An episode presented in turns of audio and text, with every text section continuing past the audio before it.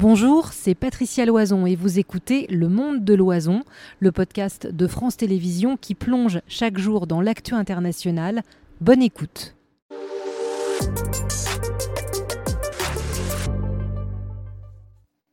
Voilà, il est 18h, euh, le monde de l'oison vous répond ce soir.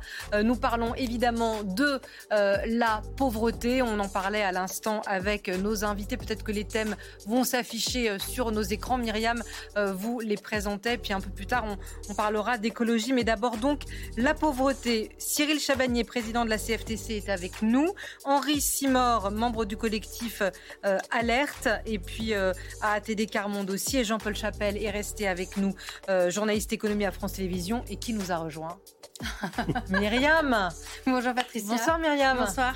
Est-ce qu'il y a des questions Il y a des questions et peut-être la question récurrente, celle qui revient le plus souvent ce soir, c'est celle de l'augmentation des salaires. Comme critique 2023 qui vous demande une hausse significative des salaires pour contrer l'inflation est-elle envisagée oui, je crois qu'elle est plus qu'envisagée, elle est demandée, et je crois qu'elle est demandée par l'ensemble des organisations syndicales. On a encore fait un, texte commun qu'on a envoyé, un communiqué de presse qu'on a envoyé au gouvernement pour demander des, des hausses euh, significatives des salaires, en tout cas euh, pour la reprise aussi des négociations euh, de branche avec les, avec les accords de branche.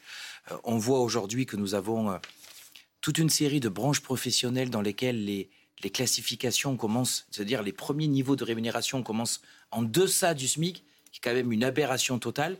Euh, donc il faut absolument qu'il y, ait, euh, un coup de pouce. On demande aussi un coup de pouce au SMIC. Je crois que dans des années où euh, on a une inflation aussi importante, c'est peut-être la bonne année pour avoir un coup de pouce supplémentaire par rapport au réajustement automatique qui se fait, qui se fait par rapport à, l'inflation. il faut absolument qu'on arrive, à, arrive à augmenter les salaires.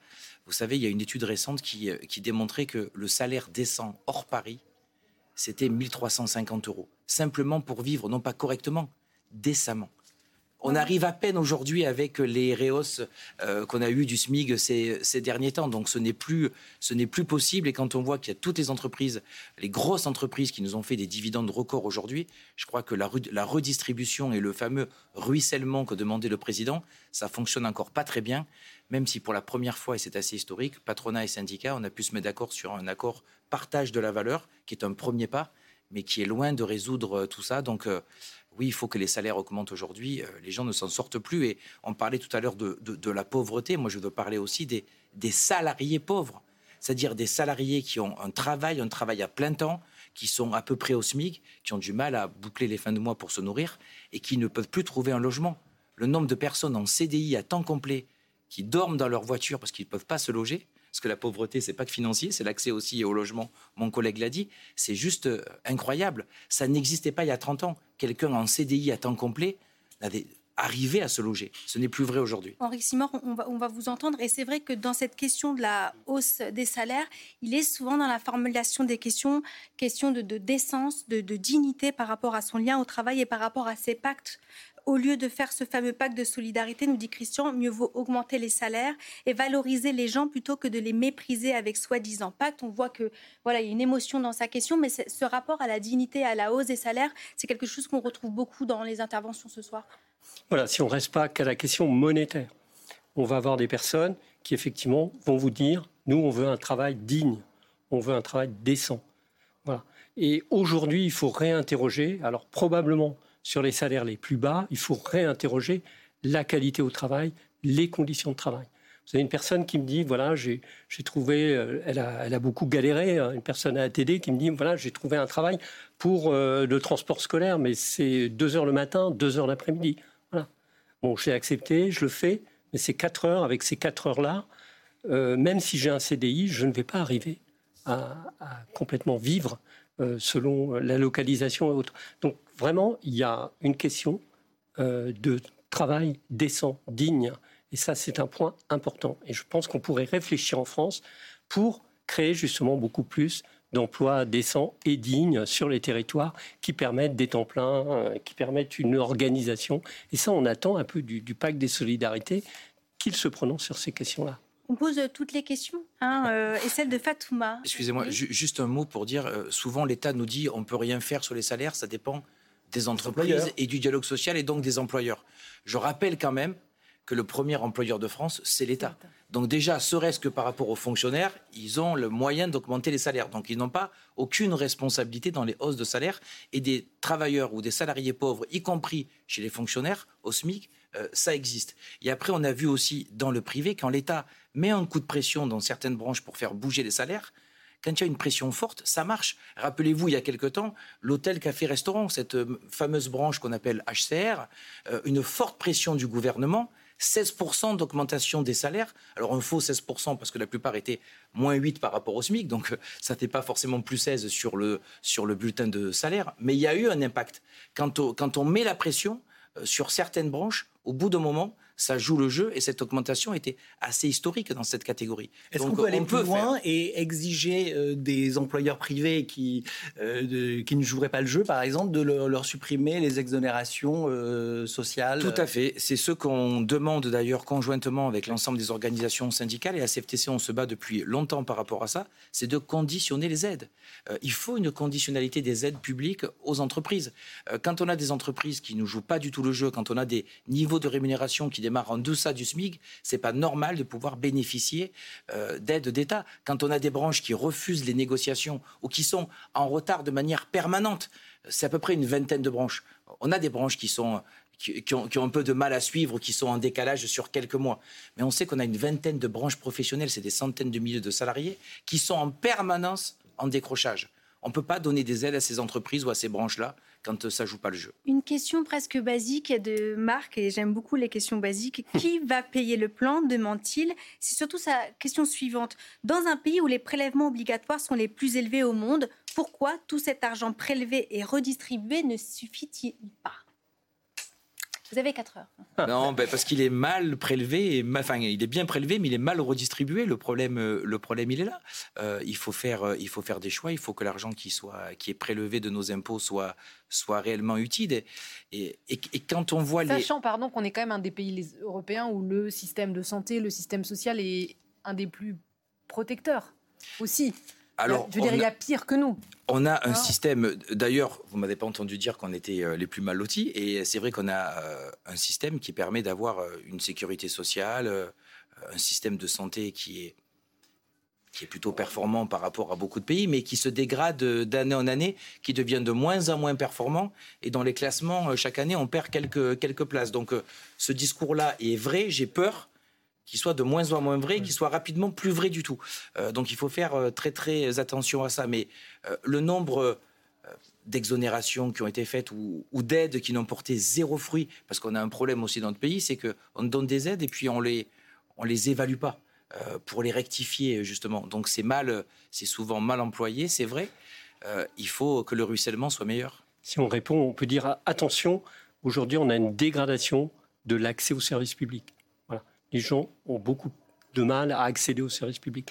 Vous avez une numérisation très forte, vous avez, euh, ça devient très impersonnel.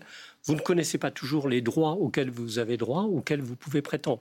Aujourd'hui, il y a une action euh, qui s'appelle euh, une action contre le non-recours aux prestations que le gouvernement met en place. on peut justement être intéressé de regarder, observer sur un territoire quelles sont les personnes qui ne font jamais aucun recours à des aides publiques. Alors qu'ils y auraient droit. Voilà, parce qu'il y a un sentiment.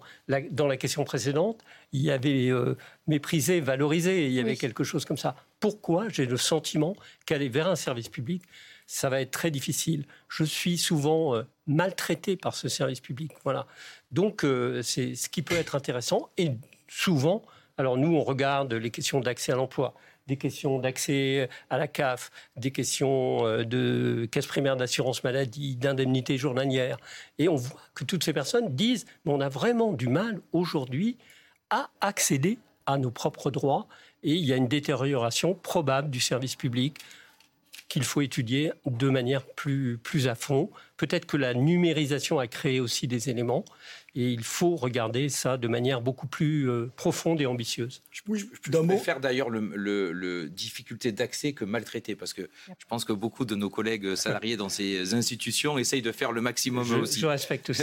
D'un mot, c'est vrai qu'il y a la question de la volonté politique. On voit que ce gouvernement, pour, pour l'instant, a concentré ses efforts de baisse d'impôts, euh, de primes d'activité, euh, primes Macron défiscalisées sur euh, les, les, Français qui travaillent et pas, euh, pas les pauvres. Donc il y a même le président de la République qui a parlé d'un un pognon de dingue euh, en évoquant euh, les, prestations sociales.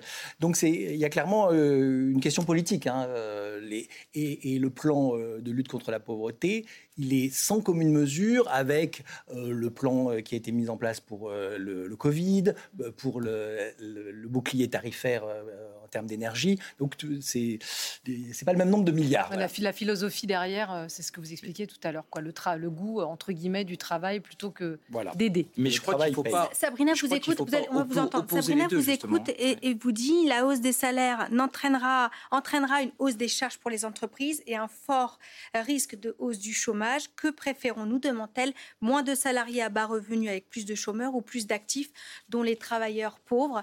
Est-ce que c'est euh, Elle a réagi en direct parce qu'elle fait deux minutes qu'elle a posté sa question. Elle vous écoutait donc.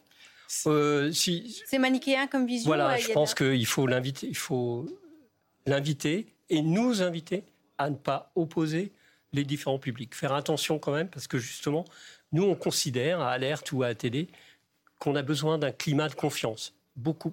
Il faut renverser les choses et on a besoin d'un climat de confiance.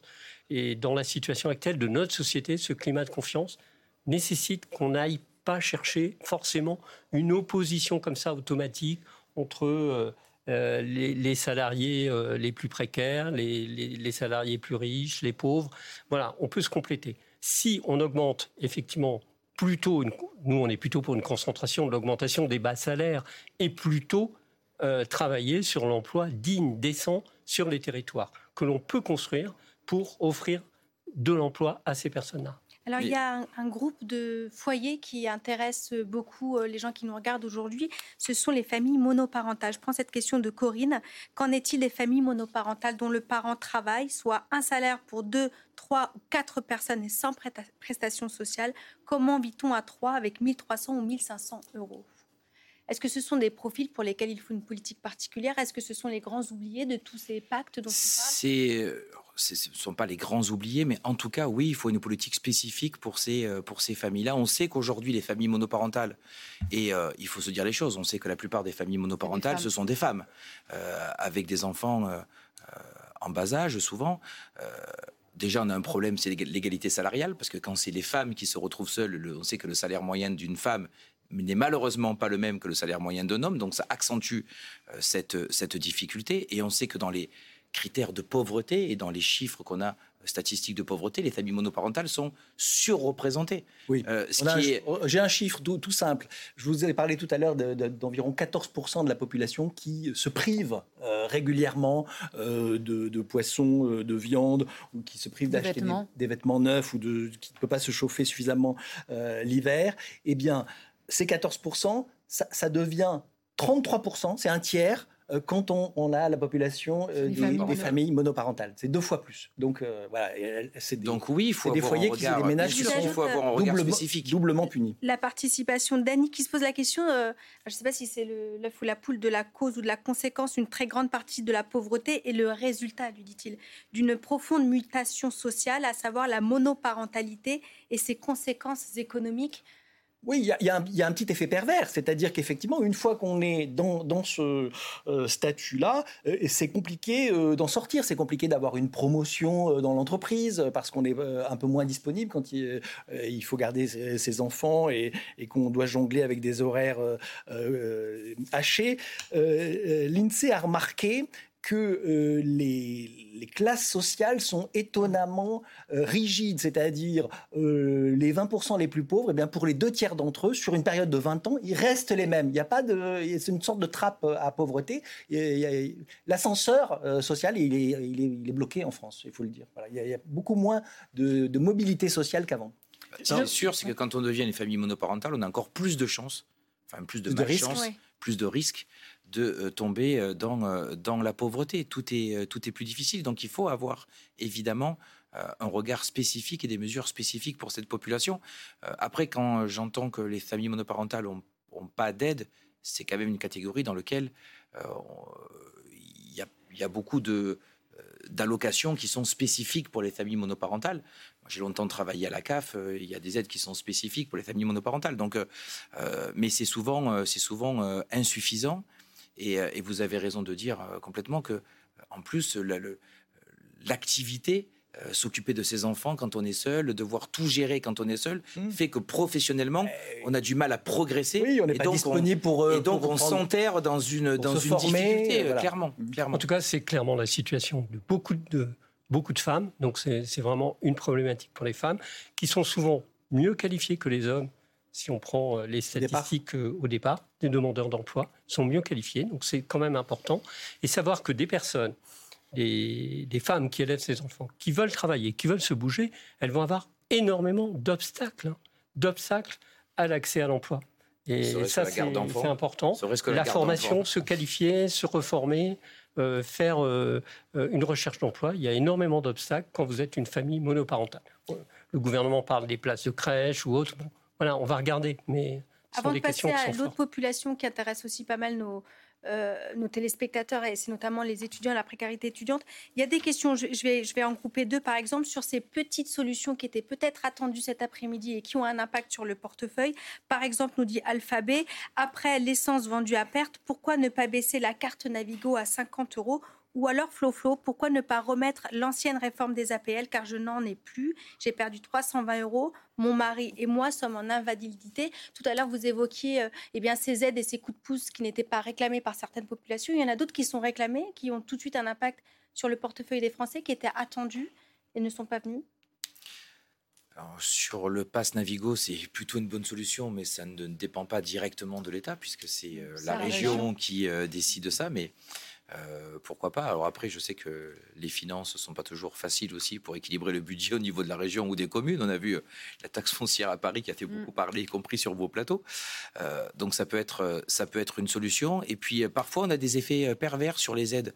tout à l'heure vous, vous avez parlé de la modification qui vient d'être faite pour le recours au droit, enfin pour le non recours au droit, en prenant ce fameux revenu net fiscal. Et puis on s'est aperçu social pardon et on s'est aperçu qu'en faisant ce calcul là ben, on a modifié euh, mm. euh, le calcul on a modifié les tranches et donc il y a des personnes qui ont perdu une aide alors qu'à la base c'est fait pour lutter contre le non-recours, donc c'est pour permettre à des gens qui n'ont pas d'aide d'en avoir. Mais qu'est-ce que vous final, diriez certains à, à, Flo, vous seriez d'accord pourquoi ne pas remettre euh, l'ancienne réforme des APL car ah, on n'était pas, oui, on n'était pas très favorable, même pas du tout favorable à la dernière modification des, euh, des APL. Donc euh, oui, il faudrait revenir à l'ancien système. J'ai pas de souci avec ça.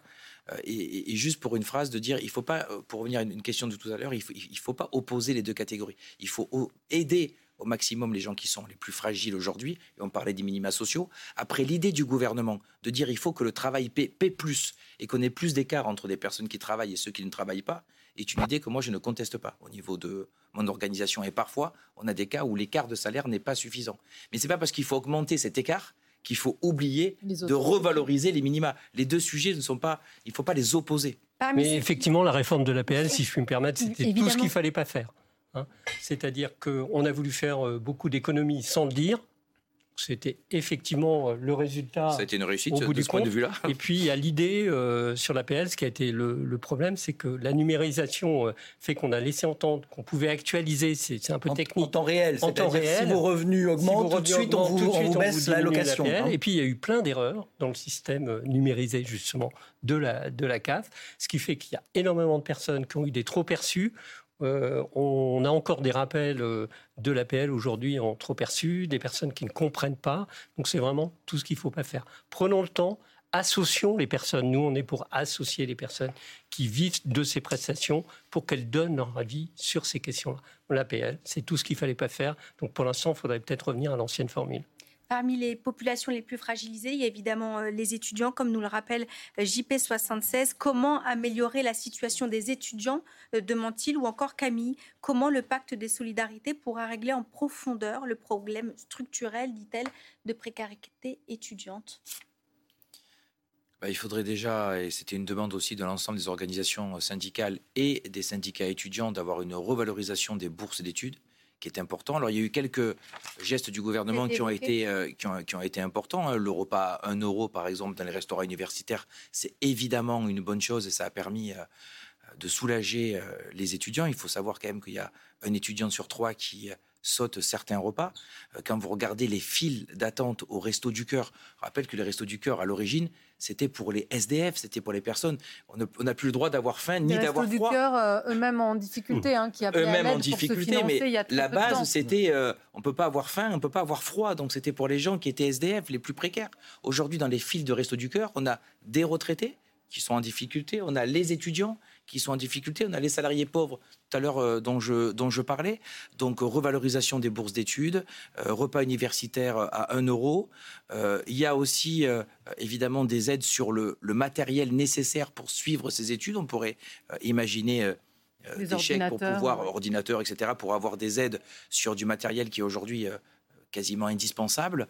en tout cas, les étudiants et euh, souvent, les retraités sont deux catégories qui sont extrêmement en difficulté presque les deux extrêmes de la courbe. Oui, j'ai même, euh, moi, des, chiffres encore plus inquiétants sur la précarité alimentaire euh, des étudiants, selon une, association d'aide alimentaire aux étudiants de France qui, qui, a chiffré à 54% les, jeunes qui, occasionnellement, sautent des repas pour des raisons Oui, c'est occasionnellement, mais réguliquement, on est à 1 sur 3. Quoi. Il y a Moon qui vous entend à l'instant et qui partage son quotidien. Comment vivre avec 720 euros de retraite, nous dit-elle. Je ne m'en sors plus. Je mange dans les bacs anti-gaspillage. Seul moyen de manger de la viande une fois par mois. Alors, il y avait une question, je, vous la retrouve pendant que vous me répondez, sur euh, est-ce qu'on vit une explosion de, la pauvreté ou pas? Voilà. Pourquoi euh, un soi-disant pacte, nous disait Guy euh, plus tôt, trouverait-il des solutions là où les taux de pauvreté ont explosé depuis six ans? Avec les mêmes personnes en responsabilité. Ça, c'est un fait. Euh, le taux de pauvreté explose euh, ces six dernières années? Les chiffres montrent que ça explose pas, mais il y a, il y a, quelque chose qui est quand même très très marquant. Moi, je fais beaucoup hein, en tant que responsable d'organisation syndicale le tour de, de supermarchés que je vais voir. Il y a dix ans de ça, dans les poubelles de supermarchés, c'était des SDF, c'était des migrants qui faisaient les poubelles, ce qui était déjà une catastrophe. Euh, mmh. Il n'y a pas, de, débat sur ça. Aujourd'hui, vous allez voir les poubelles des supermarchés. Ce sont des étudiants, ce sont des retraités. C'est ça la majorité. Majoritairement d'ailleurs des femmes.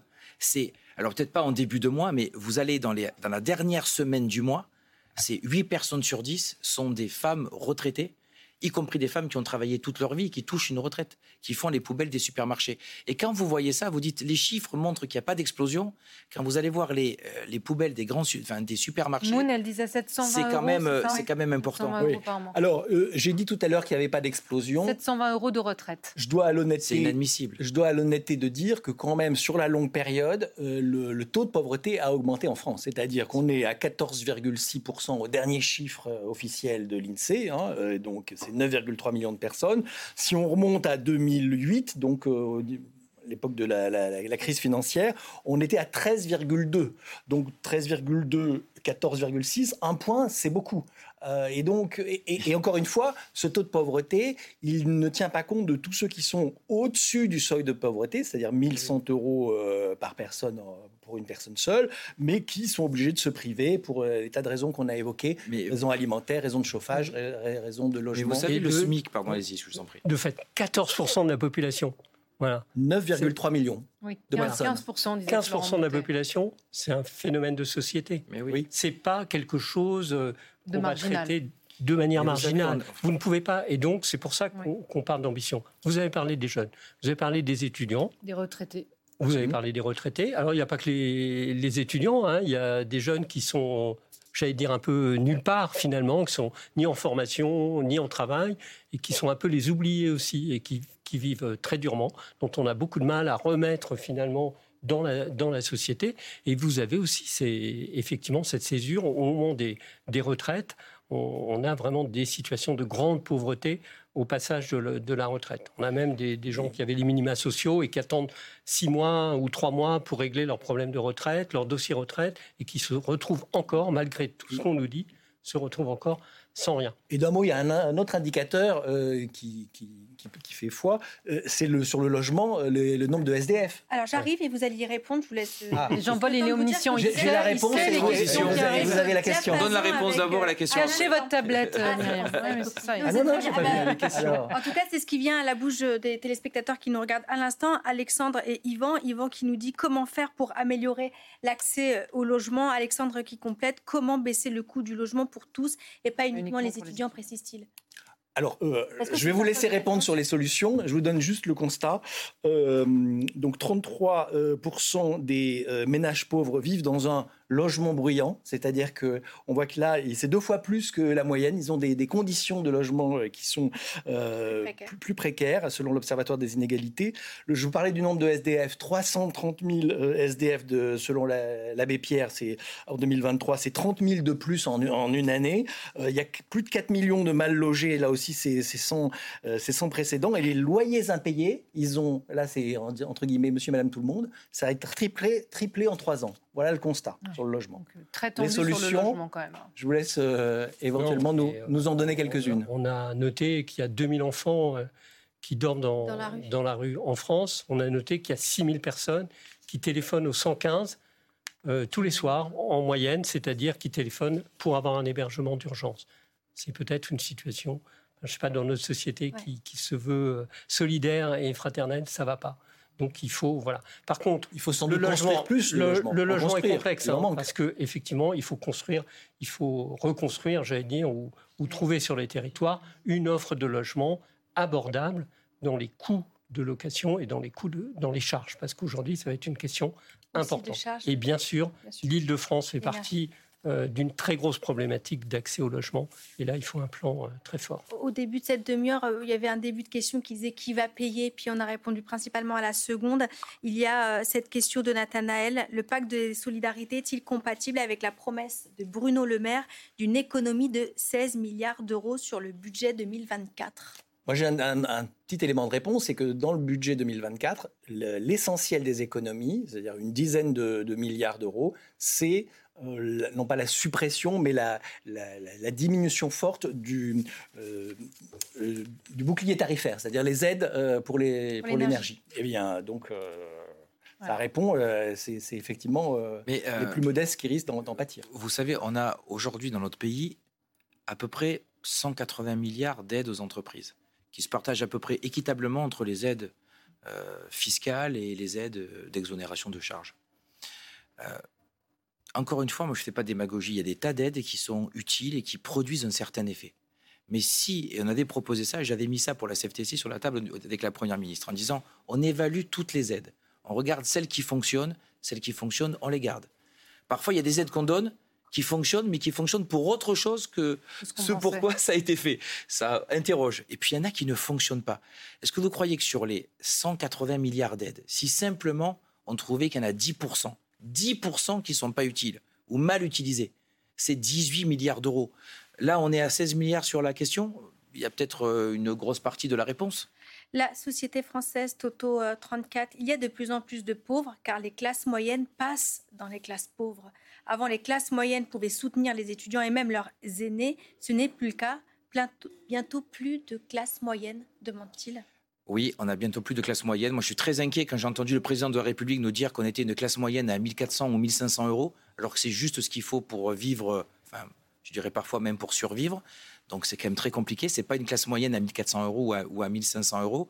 Et euh, on a un gros problème aujourd'hui. Ça revient sur les questions sur les salaires. D'ailleurs, on peut faire le lien parce que dans la plupart des endroits, il n'y a, que des négociations sur les bas salaires, les très bas salaires qui augmentent un petit peu ou le SMIC qui augmente de manière automatique. Et dès qu'on est un petit peu au-dessus, on a droit à rien.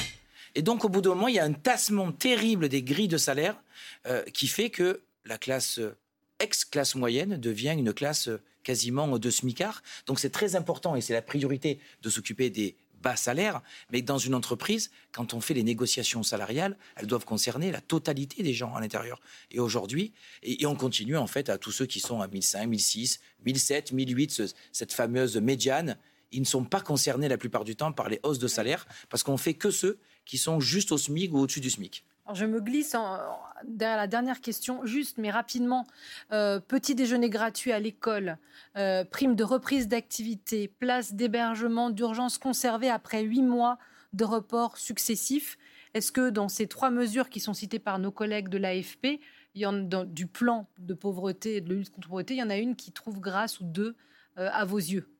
Non, mais elles trouvent, elles trouvent grâce. Est-ce qu'elles sont utiles? Elles, peuvent euh, trouver euh, grâce à nos yeux. Après, la question de, scolaire, c'est effectivement, ça ne va pas se régler euh, par un petit déjeuner à l'école. Je pense qu'il y a aussi, on invite que les enseignants puissent aussi se former beaucoup plus à l'accueil des personnes les plus pauvres, à la relation aux familles. Donc, ça ne va pas être qu'une seule mesure, mais on va on accepte, on accepte bien sûr ces, ces, mesures-là, elles, sont importantes, mais on les appelle un peu mesurettes. mais euh, qu'un enfant ne vienne pas à l'école en, ayant faim, ce, qui, ce qui l'empêche d'ailleurs de travailler, de suivre une scolarité, elle est, euh, elle est primordiale.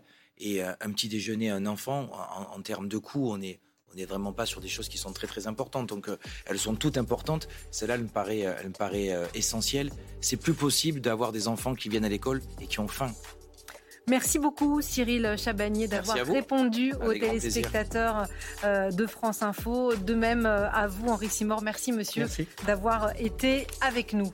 Euh, comme chaque soir dans cette deuxième partie du monde de l'oison, on accueille aussi nos débusqueurs. Je ne sais pas si ça existe, mais en tout cas ils débusquent le vrai du faux.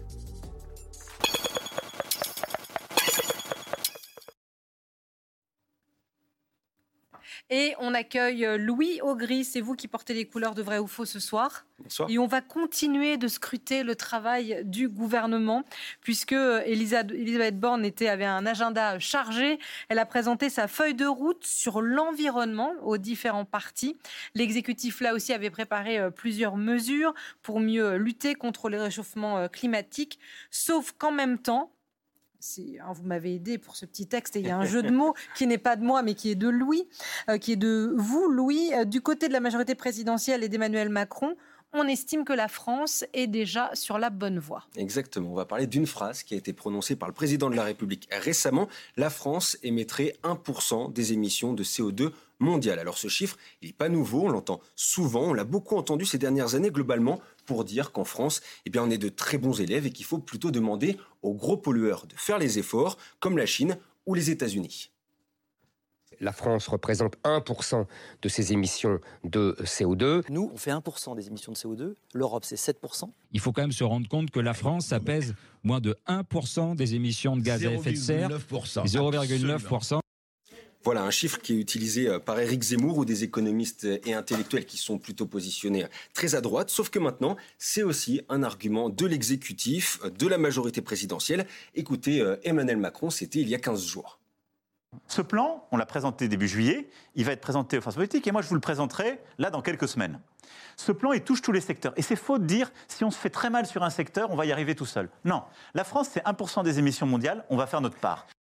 Alors Emmanuel Macron, Louis le dit comme d'autres avant lui, mais vrai ou faux Est-ce que c'est vrai? Bah, C'est la question qu'on se pose. La France, qui ne représente qu'un pour cent des émissions euh, de gaz à effet de serre dans le monde, ça semble Rien du tout, mais ce chiffre, eh bien, on a regardé, il est bien réel. Selon les données du Global euh, Carbon Atlas, en 2021, sur les 37,12 milliards de tonnes de CO2 émises au niveau mondial, la France n'en a émis que 306 millions, ce qui représente 0,82%, c'est moins de 1%, et on est loin des États-Unis qui représentent plus de 13%, ou de la Chine, plus de 30%. Donc oui, avec cet indicateur, on peut dire que la France fait bien partie euh, des bons élèves.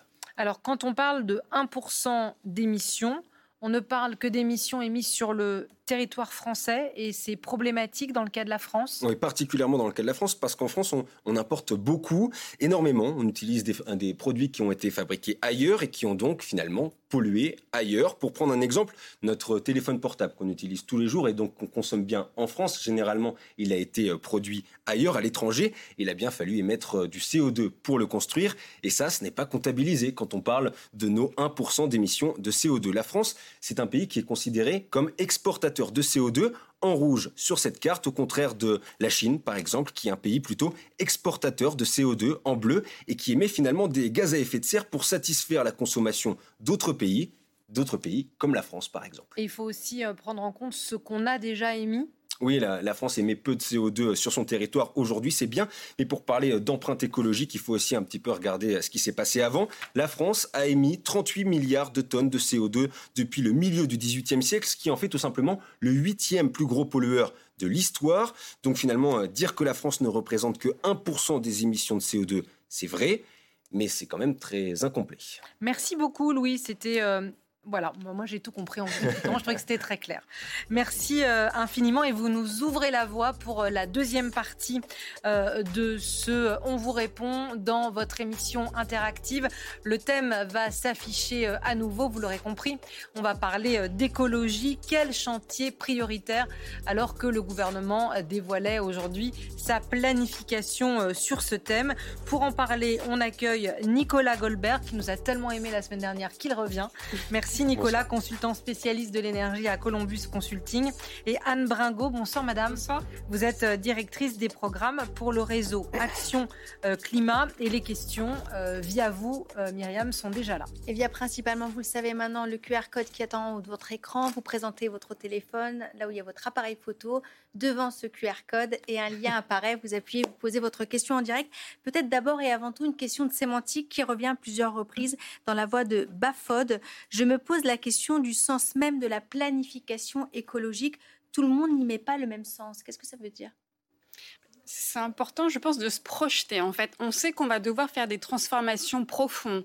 Si on veut réduire fortement nos émissions de gaz à effet de serre, ça va transformer la manière dont on habite des logements, la manière dont on se chauffe, la manière dont on va se déplacer, même notre alimentation, l'industrie.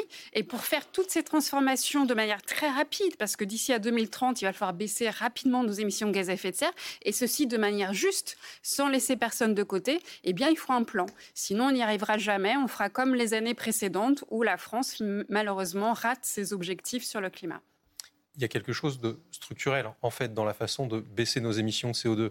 À une époque, on se disait, on va mettre un signal prix, on va y aller doucement, ajuster nos habitudes, et puis ça va bien se passer. On voit que ce n'est pas du tout le cas. En fait, en réalité, si on veut baisser nos émissions de gaz à effet de serre, il faut agir structurellement sur la façon dont est organisée notre société, sur la façon dont on se déplace, sur la façon dont on consomme de l'énergie, sur la façon dont on chauffe. Parce que ce qui consomme le plus, enfin ce qui émet le plus de CO2 en France, c'est les bâtiments et les transports. C'est pas juste en mettant un signal prix que ça va s'ajuster en 2-3 euh, ans il faut un plan sur plusieurs années, sur plusieurs dizaines d'années, avoir une vision des infrastructures. Donc c'est pour ça qu'on veut une planification avec les financements qui vont avec sur plusieurs années, ce qui pour l'instant n'est pas encore dans les tuyaux, euh, si j'en crois ce que, que j'entends dans les, dans les cabinets ministériels. on passe aux différentes questions de, de, nos téléspectateurs et beaucoup sur les énergies renouvelables.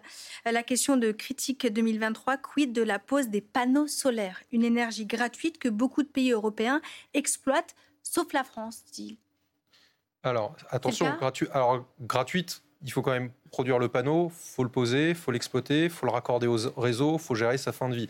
Donc gratuite, c'est un petit peu abusif. Gratuit à l'utilisation, mais pas gratuit à la production, euh, la pose et autres. Euh, je, vais partager la remarque dans ce commentaire. Euh, en France, on a déployé l'an dernier 2,5 gigawatts de solaire. C'est l'équivalent d'un EPR et demi, si on veut donner un ordre de grandeur. C'est pas rien. Par contre, c'est lent on fait moins que la Pologne sur l'énergie solaire, qui n'est pas un pays spécialement écolo, ni spécialement ensoleillé. Donc ça montre bien qu'il faut accélérer, surtout si on veut encourager l'électrification, hein, parce qu'une manière de baisser nos émissions de CO2, c'est d'électrifier les transports, les, euh, les bâtiments et l'industrie. Donc on aura besoin de plus de solaire. Il y a un document qui a été rendu à la ministre la semaine dernière qui préconise de déployer 7 gigawatts de solaire par an. Donc ça fait des parties des paris qu'il faut prendre. On sait pourquoi on est si lent? On sait pourquoi on est si lent. Il y, a, beaucoup de, il y a beaucoup de raisons en fait. Euh, on est trop lent euh, sur le raccordement parce que les industries de réseau n'ont pas assez de moyens, pas assez de bras pour raccorder les panneaux solaires à temps. Ça, ça coûte aussi. Euh, on n'a pas eu un objectif. enfin, on ne s'est pas donné les moyens de tenir cet objectif qui aurait pu être, être ambitieux parce que le solaire, ça prend aussi de la place au sol, ça prend de la place sur les toits. Il faut une régulation incitative. Donc c'est ce qui fait que la France est un petit peu en retard. Et peut-être que si, je continue avec l'exemple de, la Pologne, mais des Pays-Bas aussi, hein, qui, ont, déployé beaucoup de solaire euh, l'an dernier, on n'a pas assez vu ça comme un élément stratégique de la politique énergétique française, en se disant que si on mettait des panneaux solaires on brûlerait moins de gaz, on pourrait raccorder, euh, enfin, on pourrait consommer plus d'électricité au lieu de consommer du, fossile. On n'a pas vu les panneaux solaires comme une énergie stratégique, chose qu'ont fait nos voisins, donc on a un petit peu de retard. GG demande la fin de vie des panneaux solaires est-elle polluante? Forcément, quand on, a, euh, quand on produit des panneaux solaires et quand on doit ensuite traiter la fin de vie, il y a un impact. Les panneaux solaires, c'est du silicium, c'est du sable. Donc, ce n'est pas non plus le produit le plus polluant. Et maintenant, en fait, sur ces filières, à la fois l'éolien et le solaire, il y a une obligation d'avoir des filières, effectivement, de recyclage. Euh, donc, il y a des filières qui se mettent en place puisqu'on commence à avoir les premiers panneaux solaires en fin de vie. Donc, il y a des filières. Ensuite, il faudra prendre le recul nécessaire pour regarder, effectivement, comment tout se passe. passe. Ce qui il faut quand même avoir en tête, c'est que l'énergie qu'on consomme le plus en France actuellement, ce sont des énergies fossiles. On pense souvent à l'électricité, mais on utilise beaucoup d'énergie, notamment pour les transports ou pour se chauffer. C'est du gaz fossile ou du fuel. Et donc, c'est extrêmement important dans les années à venir où on n'a pas beaucoup d'autres alternatives de faire d'abord des économies d'énergie par la sobriété, l'isolation des logements, des véhicules plus petits et aussi de développer les énergies renouvelables. Il y a eu beaucoup de politiques de stop and go sur le, le solaire. En 2010, il y a eu un moratoire, on a stoppé net euh, et il y a eu des milliers de personnes qui se sont retrouvées au chômage des installateurs. Donc c'est vrai que c'est ce type de politique qu'il faut arrêter. C'est pour ça aussi qu'il faut fixer un cap, le donner euh, clairement et s'y tenir pour que les filières puissent se développer, qu'on puisse développer tous les emplois qu'on va avoir grâce aux énergies renouvelables. Alors Amine qui pose la question des transports, quelles mesures sont en place pour encourager la mobilité durable comme les transports en commun et les véhicules électriques en France? Alors pour l'instant, il y a des choses qui sont dans les tuyaux, mais qui ne sont pas encore euh, totalement euh, mises en œuvre. Par exemple, ce qu'il faut absolument dans les transports, c'est appliquer le principe pollueur-payeur, c'est-à-dire que l'aviation actuellement est beaucoup moins chère que le train. Ça, c'est absolument insupportable alors que l'aviation pollue beaucoup plus que le train. Donc il faut une fiscalité plus importante sur l'aviation et aider au contraire euh, le train. Pour l'instant, on a eu un montant de 100 milliards annoncé sur, les, sur le train, mais euh, voilà, on n'a pas de précision, donc on attend des précisions. Et sur la fiscalité sur l'aviation, on est très inquiet parce qu'on entend plutôt dernièrement des bruits nous disant qu'il n'y aurait pas grand-chose. Et ça, ça serait vraiment dramatique de ne pas mettre une fiscalité sur l'aviation alors que c'est un, domaine dans lequel on n'a pas d'alternative technologique pour baisser les émissions. Sur les autres transports, effectivement, la voiture électrique peut être euh, une solution, une partie de la solution, si c'est un petit véhicule électrique pour que la batterie n'ait pas un impact environnemental euh, trop négatif. Et malheureusement, les constructeurs français, ils font des gros SUV. Donc il faut que l'État, à un moment donné, fixe des règles et dise aux constructeurs, on veut des petits véhicules électriques accessibles aux ménages. Pour l'instant, on ne voit pas venir des mesures concrètes dans ce domaine-là. Et puis, il y a tout ce qui est transport alternatif, vélo, transport en commun. On voit des montants qui arrivent, a priori, sur des aides et des, objectifs sur le développement de pistes cyclables. On voit que le vélo, ça marche dès qu'on met les infrastructures. Les transports en commun, on a beaucoup de retard, il faut, il faut rattraper. Donc voilà, il, faut effectivement mettre maintenant les moyens sur ces, sur ces différents modes de transport. Et, notre Sans oublier le covoiturage, qui est également une partie de la solution. Notre capacité à, à fournir ça à grande échelle, c'est en tout cas l'interrogation de Krao. Si tout le monde passe aux véhicules électriques, comment pourrons-nous fournir autant d'énergie alors que nous demande d'en utiliser le moins possible en hiver pour ne pas avoir de rupture énergétique? Il réagit à ce, que, vous dites. Hein, il ne faut pas du tout euh, imaginer qu'on va remplacer chaque véhicule thermique actuel, essence ou diesel, par un véhicule électrique. Ça ne serait pas soutenable, pas tant du point de vue électrique d'ailleurs que du point de vue du lithium, en fait. Sinon, on, la France, euh, lithium les pour les batteries, on est, C'est ça. Euh, serait un gros consommateur de lithium, ce qui nous rendrait aussi dépendants d'autres pays, et ça a des impacts puisque les mines de lithium ont des impacts sur l'environnement et toute la production des véhicules électriques. Donc, il faut des petits véhicules électriques moins que les véhicules euh, actuels, donc développer aussi des alternatives, le vélo, le train, les transports collectifs euh, et, aussi le covoiturage. Sur l'électricité, euh, RTE, qui est le réseau de transport d'électricité, fait des scénarios et montre qu'effectivement, euh, on pourrait développer beaucoup de véhicules électriques. Du point de vue du système électrique, c'est même plutôt positif pour le réseau, puisqu'on va pouvoir charger son véhicule électrique chez soi, si on le recharge chez soi, aux heures où il y a beaucoup de production d'électricité. Par exemple, il y a beaucoup de solaire le midi, où on va pouvoir même quand il y a beaucoup d'électricité produite, son véhicule euh, va pouvoir, la batterie va pouvoir alimenter euh, son logement en électricité au moment où il y a moins de production d'électricité. Donc ça va plutôt être un outil qui va aider justement à équilibrer le réseau. On a commencé euh, ce chapitre sur la définition de la planification euh, écologique. Yann et Grégoire qui demandent peut-on atteindre des objectifs écologiques ambitieux sans décroissance? C'est une fausse question, ça. Ah, bah, Yann et Grégoire, si vous écoutez, respectez nos téléspectateurs. Il n'y a pas, que Yann et Grégoire qui disent ça, mais moi je trouve que c'est une façon généralement utilisé dans les politiques de justement rejeter la transition, de dire que tout ça c'est de la décroissance et que donc il ne faudrait pas le faire. Si vous prenez par exemple la sobriété, qu'on assimile souvent à de la décroissance, faire une politique de sobriété structurelle, c'est mettre sur la table les 100 milliards d'euros qui permettraient d'avoir un vrai plan rail et justement et des transports en commun qui, qui permettront de se passer euh, des véhicules individuels, mais tout en, préservant le, service de mobilité pour pas que les gens soient enfermés chez soi. Est-ce que ça, c'est un projet de décroissance? Mais on s'en fiche en fait. Enfin, je veux dire, on, sait qu'il faut le faire, on sait qu'il y a des co-bénéfices. une insulte, hein. je pense positifs. voulait dire. Non, non, non mais c'est pas si vous voulez. Mais si, si vous voulez, dans, dans le débat politique, on entend souvent que la sobriété et l'écologie, ce serait de la décroissance et que donc il faudrait pas le faire. Si vous voulez, ce, décroissance porte une connotation négative chez certains politiques qui l'emploient et justement, il faut il faut essayer de sortir de Pour ce. Vous, on peut y arriver sans bah, décroissance. en fait, je, pense... que c'est pas la question. Je pense qu'il faut le faire parce que sinon on va au-delà de devant de gros problèmes. la décroissance, on est d'accord. Mais, mais, très bien, mais on crée, des, on crée plus d'opposition que d'adhésion, je pense, en faisant ça. Le sujet, c'est qu'il faut le faire. Il faut le faire d'une façon désirable. Il faut mettre de l'argent sur la table pour avoir les infrastructures qui nous permettent de préserver les services tout en consommant moins.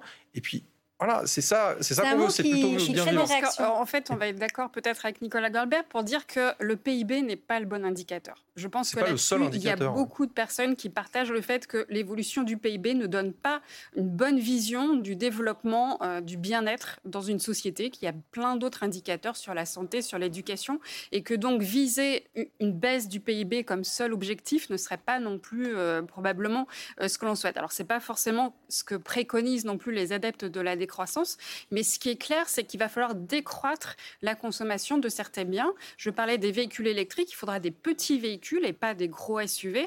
La production de ciment, autre exemple, qui est également très très émetteur de gaz à effet de serre, eh bien le, ciment, il va falloir peut-être aussi décroître parce qu'on fera moins d'infrastructures, moins de routes. Si on développe des alternatives, eh bien on n'a pas besoin de construire de nouveaux projets d'autoroutes. Et ça aussi, c'est un sujet euh, très d'actualité avec le projet d'A69. Le sujet des transports, le sujet des logements vous évoquiez aussi. Je crois que nombreux de nos téléspectateurs sont capables, sont volontaires pour faire ce pas. Mais comment, nous dit Dosquet, quelles aides prévues par le gouvernement pour aider les propriétaires à l'installation de panneaux ou à l'isolation des murs. Sans des aides réellement incitatives, les gens risquent d'hésiter à investir. Surtout dans le contexte qu'on vient de décrire de pauvreté, d'inflation, etc. Avec Tout à fait. Ça, c'est quelque chose que, que, les ONG portent depuis longtemps avec les associations qui luttent contre la pauvreté, pour faire le lien aussi avec le plateau précédent.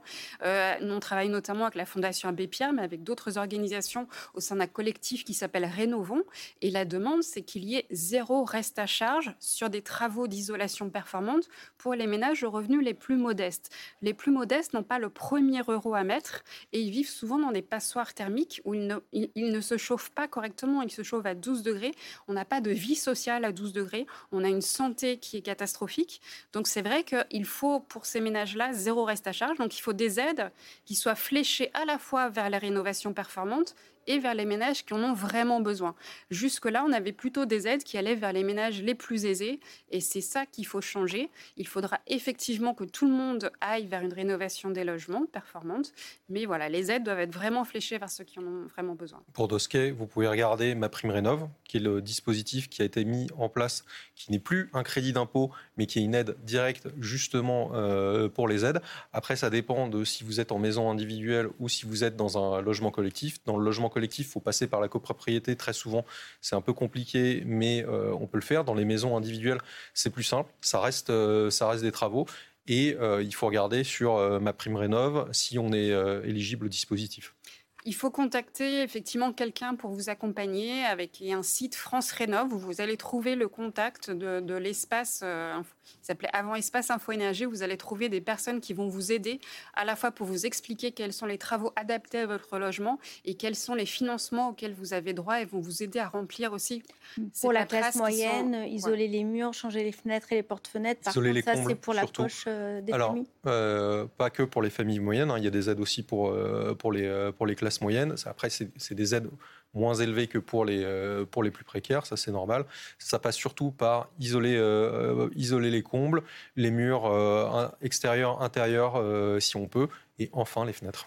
Alors, les véhicules électriques continuent euh, d'alimenter des, questions. Muriel, qui réagit à, euh, vos propos tout à l'heure, vous nous parlez des voitures électriques avec l'électricité qui nous sera fournie et comment elle est de plus en plus chère et que, que fait-on des batteries euh, au lithium. La, batterie de lithium, vous aviez répondu hein, pour faire euh, justice à il, y a il y a un vrai problème de lithium et sur le prix, la recharge d'un véhicule électrique quand on est chez soi, et beaucoup de personnes ayant un véhicule électrique peuvent recharger chez soi, soit parce qu'on a une prise électrique à l'extérieur de, de, sa maison, soit parce qu'on habite un immeuble où maintenant de plus en plus on peut installer dans les parkings des bornes de recharge le prix de la recharge est quand même beaucoup plus faible qu'un plein de carburant. On voit la hausse du prix des carburants. Là, c'est beaucoup moins cher. À l'usage, un véhicule électrique est moins cher. Le problème, c'est qu'il faut investir. Et donc, euh, c'est toujours pareil. Ce sont les ménages les plus aisés qui peuvent s'acheter un véhicule électrique et qui vont avoir ensuite un usage qui va être euh, finalement moins élevé. Et les ménages les plus précaires, ils restent avec un véhicule thermique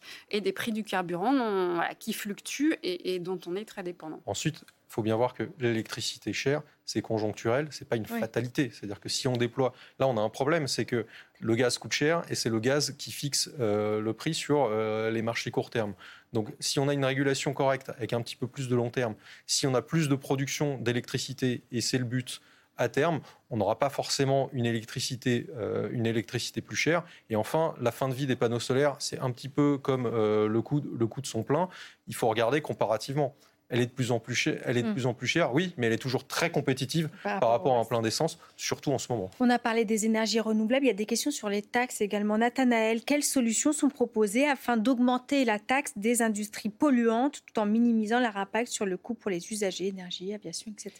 Alors sur les industries, notamment les plus émettrices de gaz à effet de serre, il y a un marché carbone au niveau européen. Donc c'est comme une forme de taxe en quelque sorte, puisqu'on leur dit vous ne pouvez pas émettre plus de temps de, gaz à effet de serre, ou sinon il va falloir échanger des quotas avec d'autres, donc payer. Le problème, c'est que ces plafonds avaient été mis de manière très élevée, et pendant des années, les entreprises, les grands industriels comme Arcelor ou d'autres, ou Lafarge, ont bénéficié de quotas gratuits et, donc de milliards finalement, euh, et n'ont pas fait vraiment euh, les travaux on a, publié au Réseau Action Climat une étude sur les 50 sites les plus émetteurs en France et on montre qu'il y a eu beaucoup d'argent public et peu de décarbonation. Ah, vous allez répondre à Régis, hein, il, réagit en même temps que vous. L'aviation, nous dit-il, émet 4% euh, du total des gaz à effet de serre. Vous allez nous dire si c'est correct. De très nombreux emplois en France et en Europe dépendent de ce secteur. Tourisme, aéronautique, est-ce la bonne cible? Alors c'est toujours quand, on parle de pourcentage, c'est comme tout à l'heure sur la France, 1% des émissions. En fait, l'aviation au niveau mondial, si c'était un pays, ça serait le septième pays émetteur. Donc c'est quand même pas neutre. Et surtout, l'aviation, elle est en croissance forte par rapport à d'autres secteurs. Il y, a, le trafic augmente énormément et il n'y a pas de solution technologique à court terme pour remplacer le kérosène. Donc c'est quelque chose où la seule solution, c'est de baisser le trafic. C'est pas quelque chose qui fait plaisir, c'est le seul secteur où ça ne fait pas plaisir parce que sinon rénover son logement et payer moins d'énergie, on est content polluer moins il y a en plaisir, Il y a les emplois euh. aussi. Alors, sur les emplois, on n'est pas obligé d'avoir un trafic qui augmente. Euh, pour, euh, ça veut dire plus d'emplois. On pourrait rester sur les emplois actuels. Et il y a même des employés du secteur aéronautique qui se posent des questions euh, sur l'avenir de leur secteur et qui, eux, préconisent de préparer une reconversion. Ils ont des compétences qu'ils peuvent tout à fait utiliser dans d'autres domaines. Et donc, eux, ils, voilà, ils préconisent aussi d'aller vers d'autres types de... Il faut anticiper. La question de l'emploi en France, elle n'est pas anticipée sur la transition écologique, c'est-à-dire qu'on n'anticipe pas les créations et les pertes d'emploi et l'accompagnement des salariés pour le faire. On avait milité en tant qu'ONG pour avoir un accompagnement des salariés des centrales à charbon qui devaient fermer. Deux ont fermé. Il y a eu des dispositifs qui sont plus ou moins satisfaisants, mais des dispositifs spécifiques. Ça n'existe pas pour les autres secteurs. Il va falloir mettre en place ces dispositifs d'accompagnement et d'anticipation des reconversions professionnelles. On va peut-être euh, terminer avec cette question de Zeyned. Hein, c'est sur euh, le monde de demain.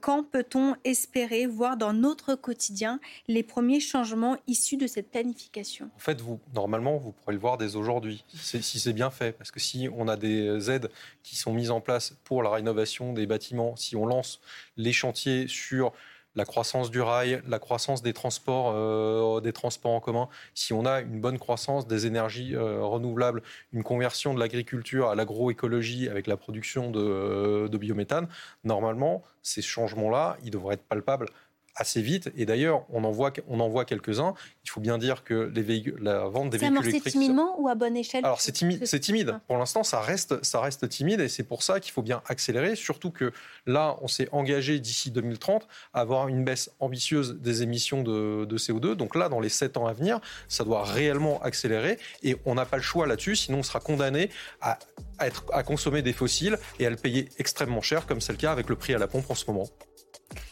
Et on verra aussi dans le budget de la France, dans le projet de loi de finances qui sera présenté la semaine prochaine, quelles sont les mesures concrètes. Et c'est ça qui va orienter effectivement les, transformations dans les semaines et les mois à venir. Merci Myriam d'avoir été la voix de nos téléspectateurs. Vous êtes toujours aussi nombreux à nous adresser euh, vos questions en direct avec le QR code que Myriam montre si bien. Je ne m'y risquerai pas. Merci beaucoup Nicolas Goldberg, euh, consultant spécialiste euh, de l'énergie à Columbus Consulting. Merci Anne Bringot d'être venue répondre aux questions des téléspectateurs de France Info, directrice des programmes pour le réseau Action Climat. Attention, c'est une autre nouveauté sur France Info télé en cette rentrée et on en est très fiers. Tout de suite, c'est quoi l'info Un JT à destination des ados? Il est emmené par Camille Dahan, pardon Camille, et Nasser Boubaker. C'est leur première. On croise les doigts et euh, ça va être euh, super. Voilà l'info pour tout le monde sur France Info. Voilà, vous venez d'écouter Le Monde de l'Oison, un podcast de France Télévisions. N'hésitez pas à vous y abonner pour suivre la marche du monde. Vous pouvez aussi nous retrouver en vidéo sur France Info Canal 27 du lundi au vendredi à 17h50 et sur France.tv.